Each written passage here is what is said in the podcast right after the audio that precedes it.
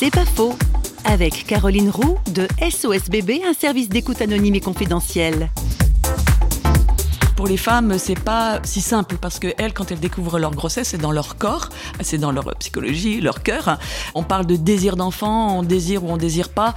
Ou là, c'est plus euh, complexe parce que quand euh, une femme découvre une grossesse, ce test de grossesse, c'est toujours un moment émotionnel fort, même si euh, tout de suite elle, ne veut pas poursuivre ou pour différentes raisons, mais il y a quelque chose, voilà, qui se passe de profond.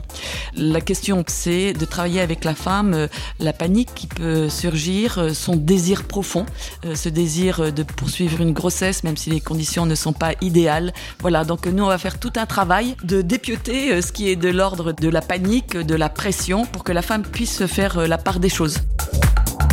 C'est pas faux, vous a été proposé par Parole.fm.